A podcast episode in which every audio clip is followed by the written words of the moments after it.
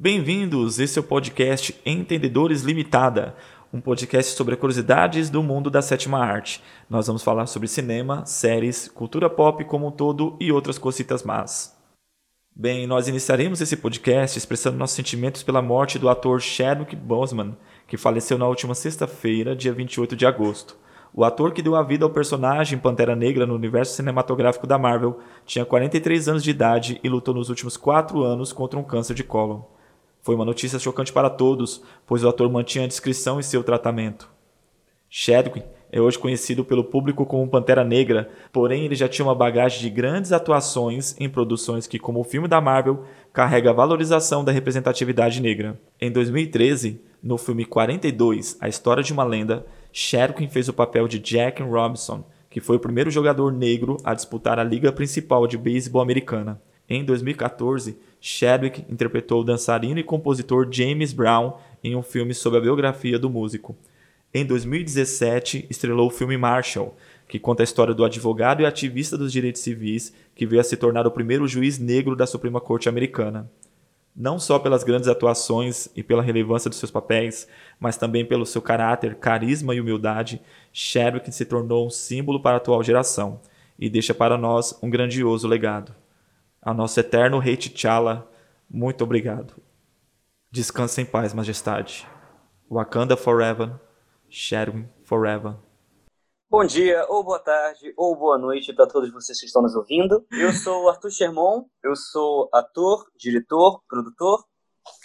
Eu tô aqui junto com o Sou Léo Portugal, sou educador, trabalho com projetos sociais na área de educação, arte e cultura. E a gente está aqui para dar nossa opinião, porque é para isso que serve podcast, é para isso que serve redes sociais em geral. Né? Se você não quer a nossa opinião, vai assistir o jornal, tá? Brincadeira, gente. A gente vai falar de cinema, a gente vai falar bastante coisa e hoje a gente está aqui para fazer o nosso debut como podcast, né? É, é, estamos debutando né, como, como, como, como podcasters. E hoje o tema é exatamente esse: debuts. A gente vai falar várias categorias de debuts de artistas, de diretores, de atores. Né, categorias de, de debuts que foram muito bons e os diretores se, estabeleceram, se estabeleceram como grandes artistas, debuts que foram incríveis, mas depois a pessoa não fez nada de bom depois, debuts que não foram muito bons, mas depois a pessoa deu a volta por cima e se provou. Vamos falar de debuts, não é, Léo? Pois é, vamos fingir que a gente entende das coisas aqui, né? Por isso, entendedores. Exatamente. Bom, então, a primeira categoria vai ser melhores inícios. De grandes artistas, de artistas estabelecidos. Isso, aqueles que começaram bem, aqueles que começaram com o pé direito. E se mantiveram lá no, lá no topo. No caso aqui, a gente não vai seguir nenhum critério em relação, não vai fazer os, os, os 10 mais, a ideia não é elencar, nem por ordem de lançamento, nem nada disso. Aqui a gente não vai, não vai estabelecer padrões. Então, começando a nossa lista, tem o Frank Darabont, que estreou em Um Sonho de Liberdade, de 1994. Ele estreou, na verdade, sua carreira num curta-metragem também de um conto do Stephen King. É, para quem não sabe, O Sonho de Liberdade é a adaptação de um conto de Stephen King, mas antes disso ele tinha feito um curta-metragem chamado A Mulher no Quarto, de 1983.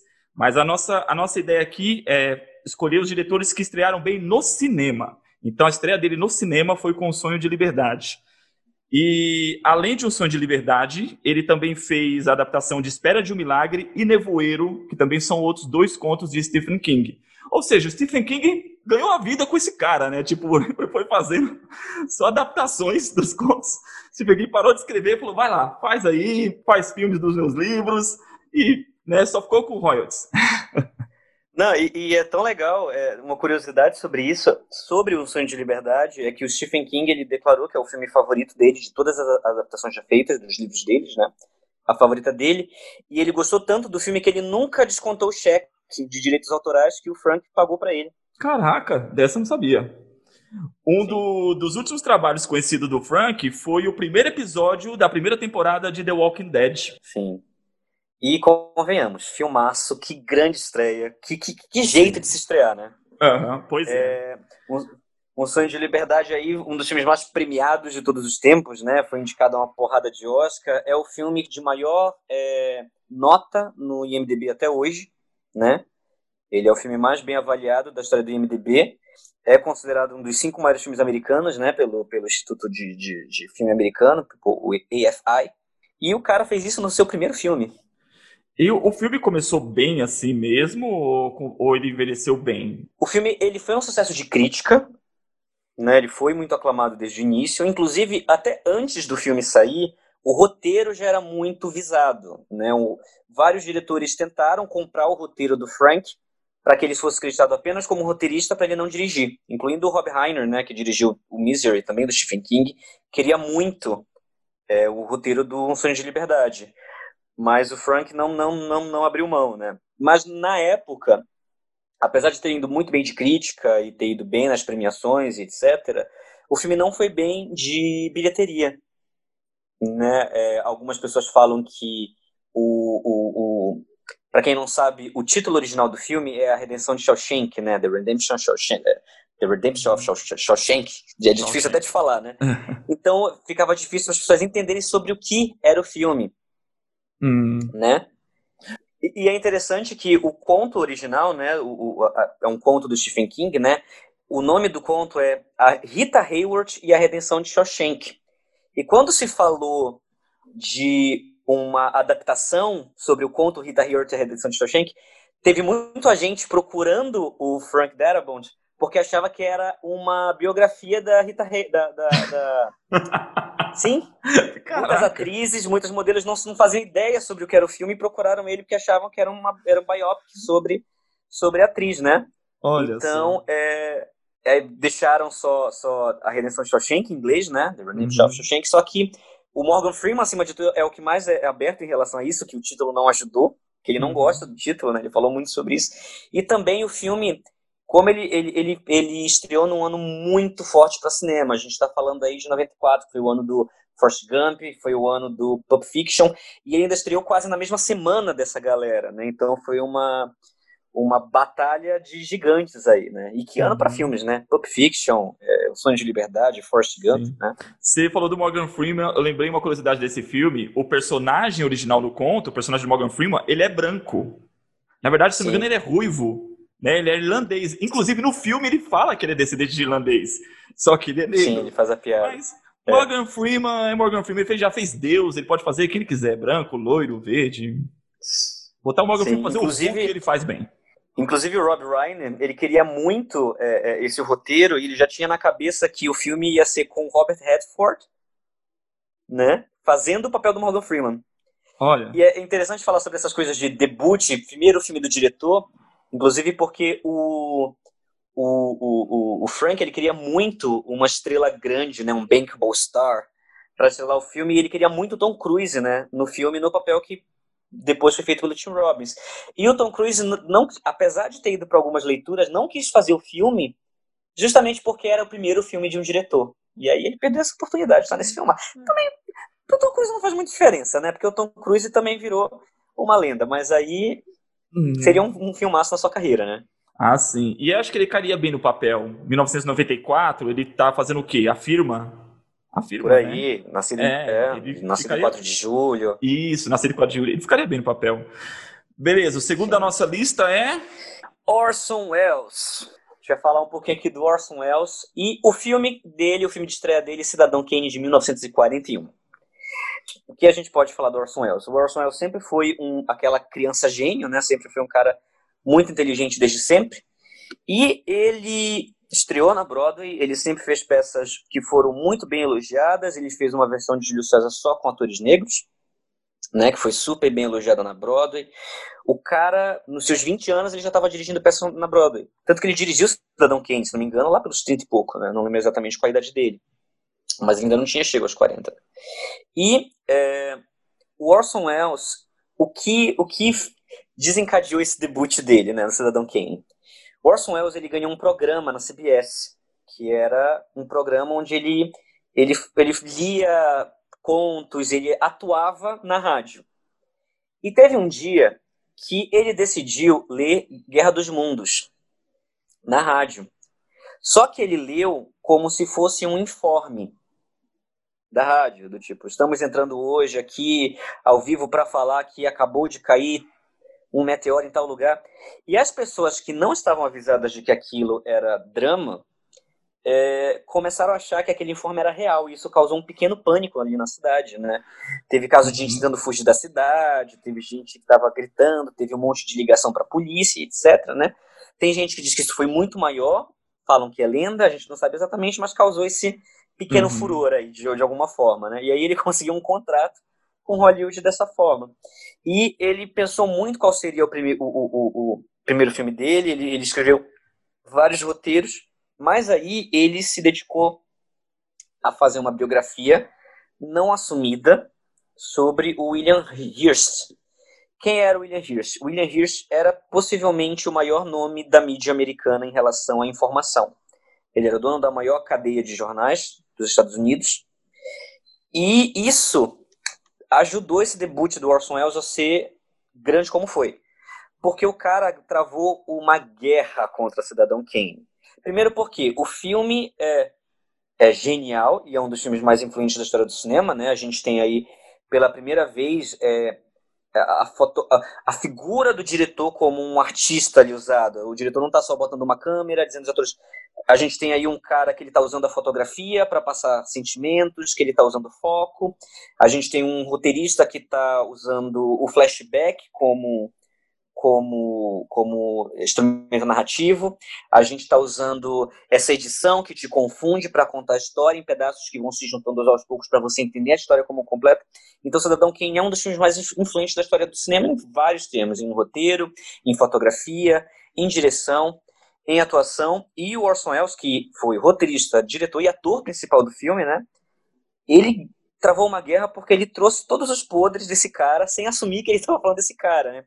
E uhum. dizem que o William Hirsch ficou mais puto ainda, né? Porque o, o, a, a, frase tão famosa do filme, né, que é o Rosebud, era como o William Hirsch chamava as partes íntimas da namorada dele.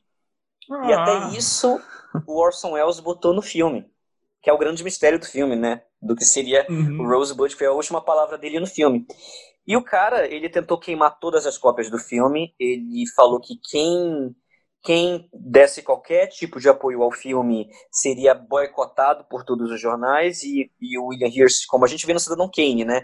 Ele era aquele cara, ele, ele criou basicamente sensacionalismo na informação, né? Uhum. Ele destruía a carreira que ele quisesse, ele acabava com o que ele quisesse em Hollywood, tanto que na época ele teve muito apoio de Hollywood. Então, é, tem o, o, documentário né, sobre o filme do Cidadão Kane, que vem na, na, edição especial do DVD, em que diz que quando todas, o, a, o Cidadão Kane foi indicado a nove prêmios da, da, academia, né, do Oscar, toda vez que falava o Cidadão Kane, a galera que estava no teatro vaiava. Ainda assim, o Cidadão Kane ganhou o prêmio de melhor roteiro, falaram... Ele, era, ele, ele devia ter ganho todos os outros, né, ator, roteiro, etc., mas por causa do boicote só levou de roteiro. E é, e ele ficou meio que sumidinho até um revisionismo dez anos depois que trouxe ele à volta como um dos filmes mais importantes, né? O que que o Orson Welles fez depois do Cidadão Kane? Ele fez A Marcada Maldade, ele fez A Dama de Xangai, ele fez Moby Dick e ele se estabeleceu aí como um dos diretores mais influentes do cinema americano. Ah, legal. Você falou, o, uma coisa que você comentou do Guerra dos Mundos, a adaptação que o Steven Spielberg fez do filme, ele não viu o livro. A história toda é baseada em cima do áudio que o, que o Wells fez no conto da rádio.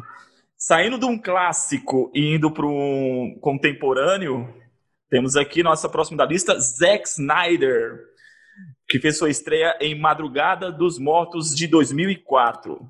Zack Deus Snyder, como diz os seus grandes fãs nerds, né? Sim. O, o filme, eu assisti o filme ontem, sabe? Não tinha assistido. Não tinha assistido. Assisti ontem. Não é dos gêneros que eu mais gosto, mas o filme é bom. O filme, pra mim, assim, o filme já me ganhou porque tem uma introdução que é umas cenas, várias cenas de, do, dos ataques do zumbi, registros de canais de televisão, e tocando Johnny Cash. O, o nome desse, desse programa vai ser Entendedores, porque o Arthur fez a cara de quem não entendeu porque eu falei do Johnny Cash. Tipo assim. é, Eu, eu, eu adoro o Johnny Cash, né? Uhum. E o filme me ganhou ali. E o roteiro dele é do James Gunn, eu não sabia. É, em relação ao Snyder, para mim, é, os dois melhores filmes dele foram os dois seguintes, que foi 300 e Watchmen. Inclusive, eu reassisti o Watchmen ontem e o filme cresceu muito numa segunda visita, só te ah. rapidinho. Gostei muito. Você não gosta tanto? Não, gosto, gosto. Pra mim é um dos melhores dele, assim. Gosto, ah, tá, gosto. Tá, okay. E depois desses dois, ele dirigiu um, um filme somente dele, dele próprio, que foi o Soccer Punch, que ele dirigiu, roteirizou e produziu. O Madrugada dos Mortos, para quem não sabe, é uma adaptação do clássico do John Romero, que foi conhecido no Brasil como A, Volta dos Mortos Vivos, né? Mas o, Sim. É, Soccer Punch, pelas palavras do próprio Zack Snyder, era um Alice no País das Maravilhas com metralhadora. Tá aí um Sim. filme que, que seria bacana de assistir, né? Ele atualmente, não, recentemente, ele foi o principal produtor do universo da DC Comics no cinema, dirigiu o Homem de Aço, Batman vs Superman, e durante as produções de Liga da Justiça, teve um, um problema pessoal, né? A filha dele faleceu, ele largou a produção, que é, foi passada a direção por John Williams, o, o, o diretor de Vingadores 1, e o resultado foi uma coisa, cara, um filme, todo mundo fala um filme sem alma. Foi uma coisa muito ruim. Liga da Justiça tá entre ali entre os filmes de, do gênero, sabe, no nível de X-Men Origem Wolverine e o primeiro Thor, assim. Foi tão feio, tão feio, tão feio o resultado do filme que ele ganhou a oportunidade de lançar a versão dele. Vai sair o ano que vem pela, pela HBO Max, o, o canal de stream da HBO, o Liga da Justiça versão do Snyder. E isso graças a uma, uma, uma campanha que foi feita, todo mundo release the Snyder Cut, e foi feita uma campanha não só pelos fãs, mas também pelos atores que fizeram o filme. E eu tô ansioso para assistir esse filme do Snyder. Ele falou que era um filme, porém vai ser lançado como um filme de quatro episódios de uma hora. É filme, ele falou que é filme, a gente vai, vai dizer que é filme, né? É, a gente assistiu o irlandês, né? Então não custa nada. É, não, o irlandês você. É. Não, mas assim, ele dividiu. Acho que vai sair, vai sair um episódio por semana. Sabe? Vai ser dividido assim, uhum. mas ele definiu que é filme, então tá bom, é filme. Próximo da lista. Saindo dos Estados Unidos para o Brasil, eu vou falar aqui da Laís Bodansky, que estreou no cinema, né, em longas metragens, com O Bicho de Sete Cabeças em 2001. A Laís para quem não conhece, ela é filha também do cineasta Jorge Bodansky, né? O Jorge Bodansky, ele fez um documentário que é considerado até hoje um dos documentários mais influentes em relação a queimadas na Amazônia, que é o Iracema, uma transamazônica.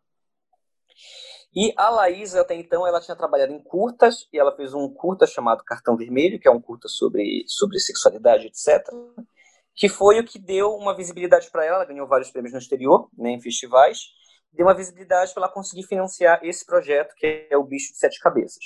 O Bicho de Sete Cabeças, ele é um filme com o Rodrigo Santoro sobre um jovem que é mandado para um manicômio porque o pai acha um cigarrinho de maconha, né, no, no, no na, entre as coisas dele. E é um filme que denuncia justamente como funcionava esse abuso nessas, nessas instituições. E é inclusive um filme bem é, é, atual, né? Se a gente for para pensar todo o, o, debate que surgiu recentemente, né? Sobre reabertura de manicômios por um certo presidente aí, né? Enfim, né? o Bicho de Sete Cabeças, ele foi um filme muito premiado em festivais. Ele foi o filme mais premiado no, no Festival de Brasília, no Festival de Recifes. Ele foi para festivais no exterior e ele ganhou a, a PCA de melhor filme ganhou o Grande Prêmio Cinema Brasil de melhor filme. Ele foi ovacionado pela crítica, né, acima de tudo pela direção da Bodansky pela, pelo elenco no geral, né, pela direção um elenco como um todo, que o elenco era muito homogêneo, e ele foi eleito como um dos 100 melhores filmes nacionais de todos os tempos. Ela é uma diretora que sabe pegar a essência dos filmes que ela está trabalhando, porque logo em seguida ela fez o Chega de Saudade, que é um filme sobre, sobre idosos, e depois ela fez o Melhores Coisas do Mundo, que é um filme sobre jovens, e ela sempre cara, eu, eu, eu gosto muito da, da, essência que ela coloca nos filmes dela. Né? É, hoje, a Laís Bodansky, ela é a presidente da SPCine, que é o órgão que cuida, é um é escritório de desenvolvimento de, de, de, cinema em São Paulo, né? Que ele, ele basicamente recebe tudo que vai ser gravado em São Paulo, ele que trata das liberações de ruas, dos documentos, etc., do que precisa para ser gravado em São Paulo, e a Bodansky hoje ela é presidente desse dessa da, da, da, São Paulo Film Commission, né, dessa empresa de cinema. Próxima da lista, As Irmãs Wachowskis. Wachowskis. Não sei como se pronuncia. É... Cara, toda vez que eu, eu ouço esse nome dela, eu só consigo lembrar de Monstros S.A., alguém gritando Mike Wachowski, sabe? Bem isso mesmo. As irmãs Wachowski, elas estrearam no cinema pelo filme Ligadas pelo Desejo, de 1996. Eu lembro quando esse filme saiu, e eu lembro que eu não pude assistir porque era para maior, maior de 18 anos. E eu tinha 14 anos na época. Mas foi uma excelente estreia e o mais curioso é a forma como elas conseguiram a oportunidade de estrear esse filme. Foi devido ao, um outro trabalho delas anterior a esse, que foi é, elas produzirem o roteiro pelo filme Assassinos, do Richard Donner, que era estreado por Sylvester Stallone, Antônio Bandeiras e, e Juliette Moore. Um filme também é, na época fez muito sucesso, tanto Stallone quanto Bandeira estavam em alta né, na década de 90, e Richard Donner, não precisa nem dizer, né, o cara foi nada mais nada menos que o diretor do Superman, é, da série Máquina Mortífera, e infelizmente, também como nem tudo é glórias, ele também dirigiu o X-Men Origem Wolverines, né? A gente, a gente, tem que aceitar que o cara não pode dar para acertar em tudo, né? Exatamente, até os maiores têm, têm suas falhas no meio do caminho, né? Pois é. As irmãs é, conseguiram a oportunidade de estrear esse filme. Foi uma briga muito grande, porque a censura, né? O filme teve, que teve vários cortes. Para caber dentro da censura de 18 anos, o filme teve, teve vários cortes. Imagina o quão pesado era esse filme, né? E eu não quero falar muito sobre esse filme, não, porque esse filme é muito bom e é muito chato quando você sabe algo sobre ele antes de assistir. Né? Assistam, que o filme é muito bacana. É muito surpreendente. As irmãs, além disso, elas foram roteiristas também do V de Vingança, dirigiram Claude Atlas e a série Sense8 do Netflix de 2015 e 2018 que começou muito bem, a série era sensacional, só que ela foi cancelada pela Netflix porque era muito cara a série, né? Para quem não conhece, conta a história de oito pessoas em, em lugares diferentes do mundo que elas são conectadas mentalmente. Então era uma produção muito cara né, muitas locações em vários lugares do mundo. A série só teve duas temporadas. Aí, com muita insistência dos fãs e tal, a Netflix possibilitou que eles fizessem um episódio só para botar o, o, o, fim na história.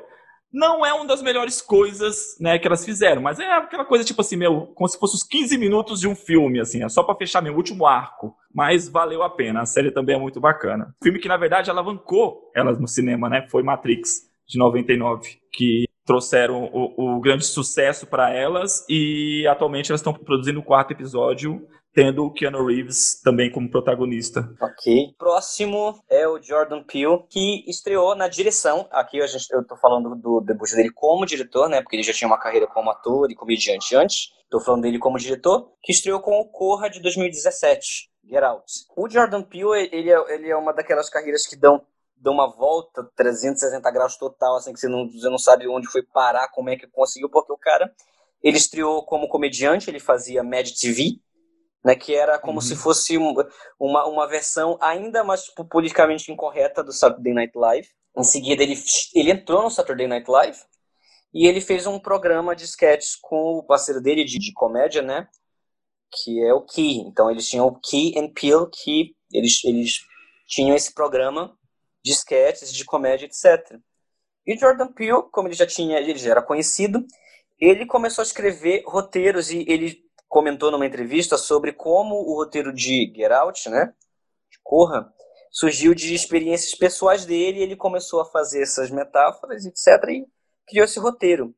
O Corra, ele é um daqueles filmes independentes mais bem sucedidos da história, porque se eu não me engano ele custou 5 milhões de dólares, e ele arrecadou mais de 300 no mundo.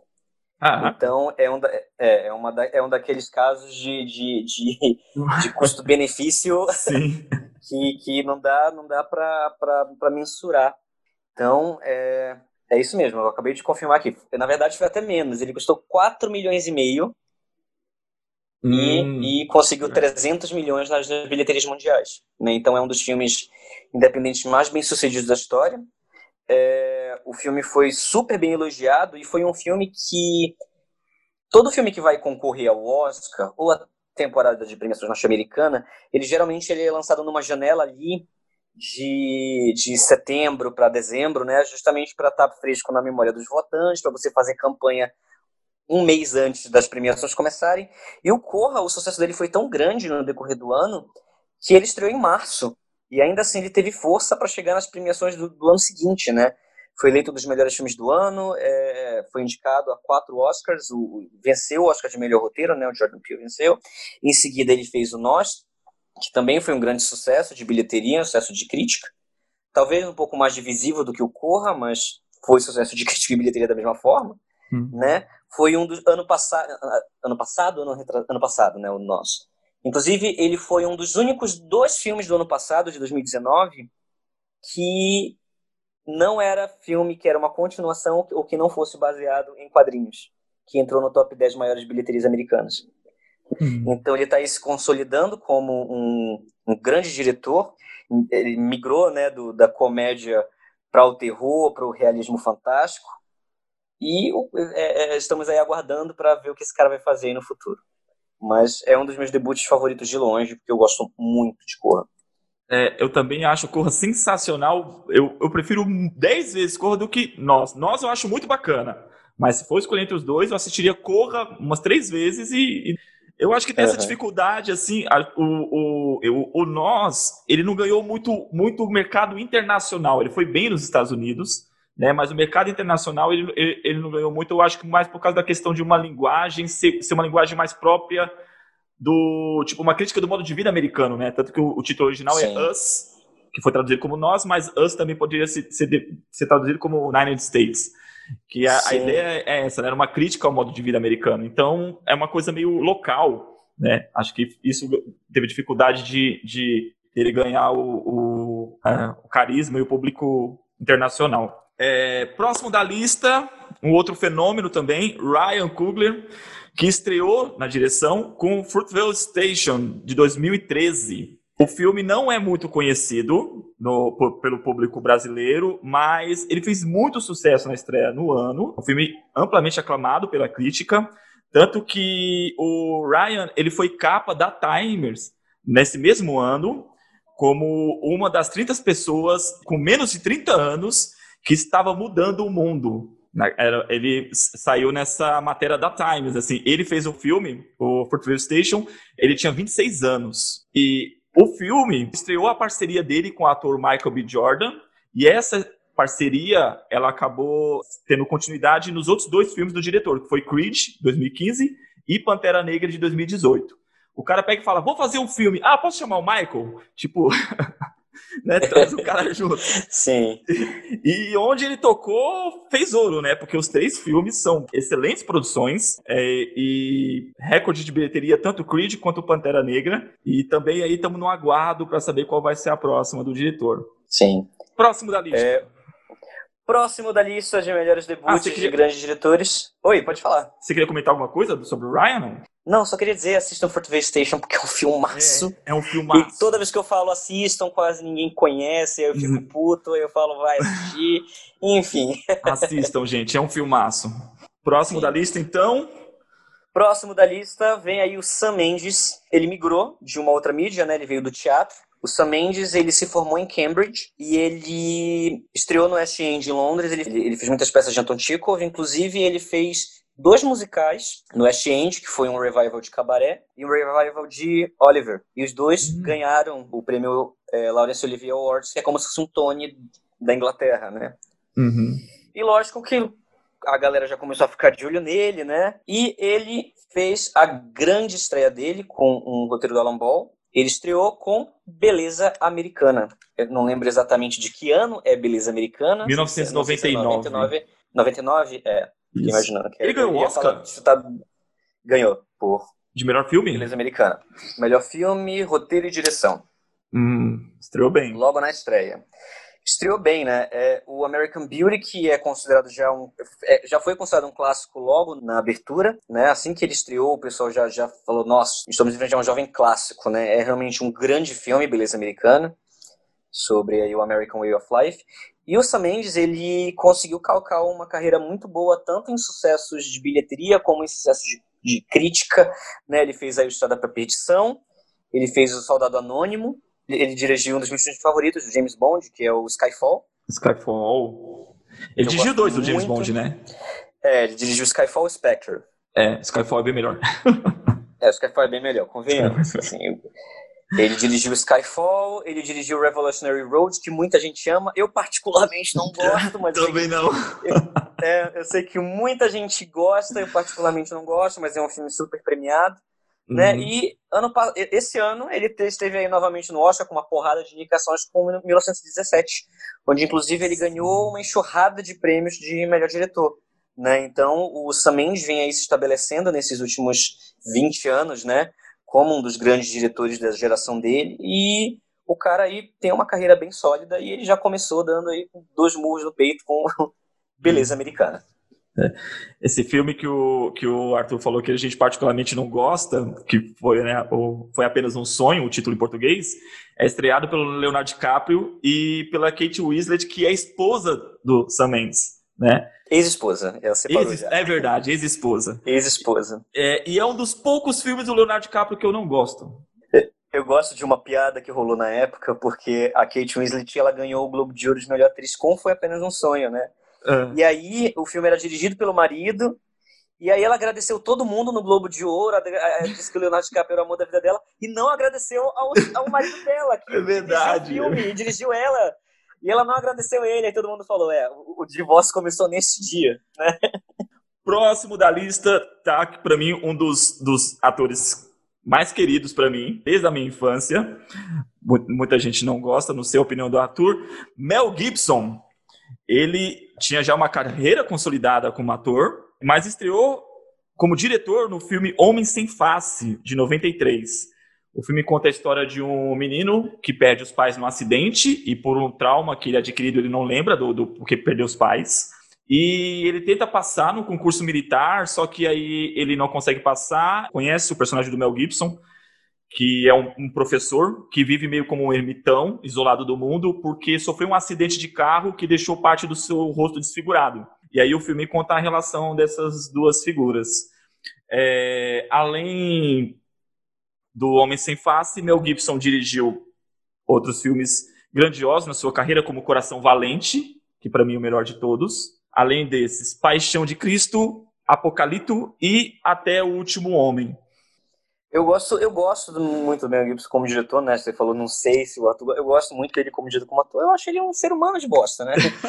mas, não, mas é... como de. Então, nisso concordamos. Como ser humano, Sim. ele não é um cara muito legal. Mas, não, mas como, como artista, como ator, eu gosto muito dele como ator, eu gosto muito dele como diretor. E só que eu tenho um problema com o Mel Gibson, porque assim, o Mel Gibson, ele é o, um culpado de um dos meus maiores medos da vida que é de que alguém corte o meu pescoço. Por quê? É, porque, assim, eu, eu fui uma criança da década de 90, né? Inclusive, aquele livro Como as Crianças Sobreviveram à Década de 90, eu me identifico muito, né? Porque tudo era liberado naquela década para criança, né? Sim. Então tinha aquela coisa, assim, meu pai, a gente ia pra locadora, meu pai locava, locava 14 fitas pra gente assistir no final de semana pra ficar quieto em casa e não encher o saco. E uma dessas fitas que ele trouxe uma vez foi o, o Coração Valente, e aí eu, com 6, 7 anos, não lembro exatamente minha idade, fui ali todo contente assistir Coração Valente. E aí fui ver aquela cena da esposa dele sendo. Ah, esse é spoiler, né?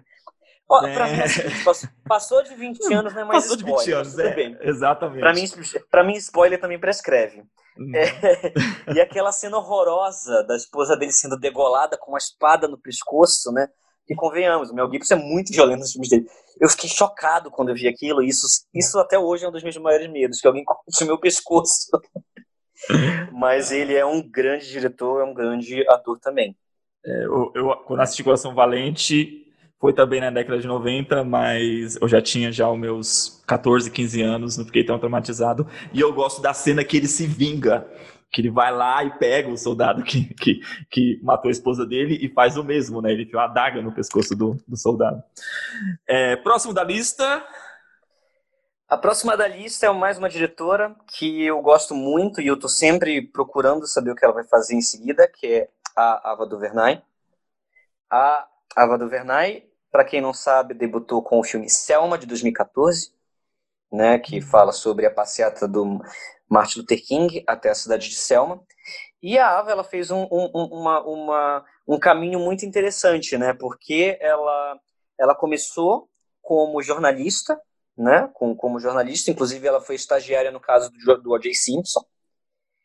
E só que ela não, ela não se adaptou ao jornalismo. Então ela depois começou a trabalhar como publicista em algumas grandes companhias de cinema, né? Ela trabalhava ali com toda a parte de, de publicidade, de como ia ser a campanha do filme. Depois ela começou a passar para a TV e fazer especiais para a TV, fazer é, é, é, quadros para alguns, alguns grandes programas.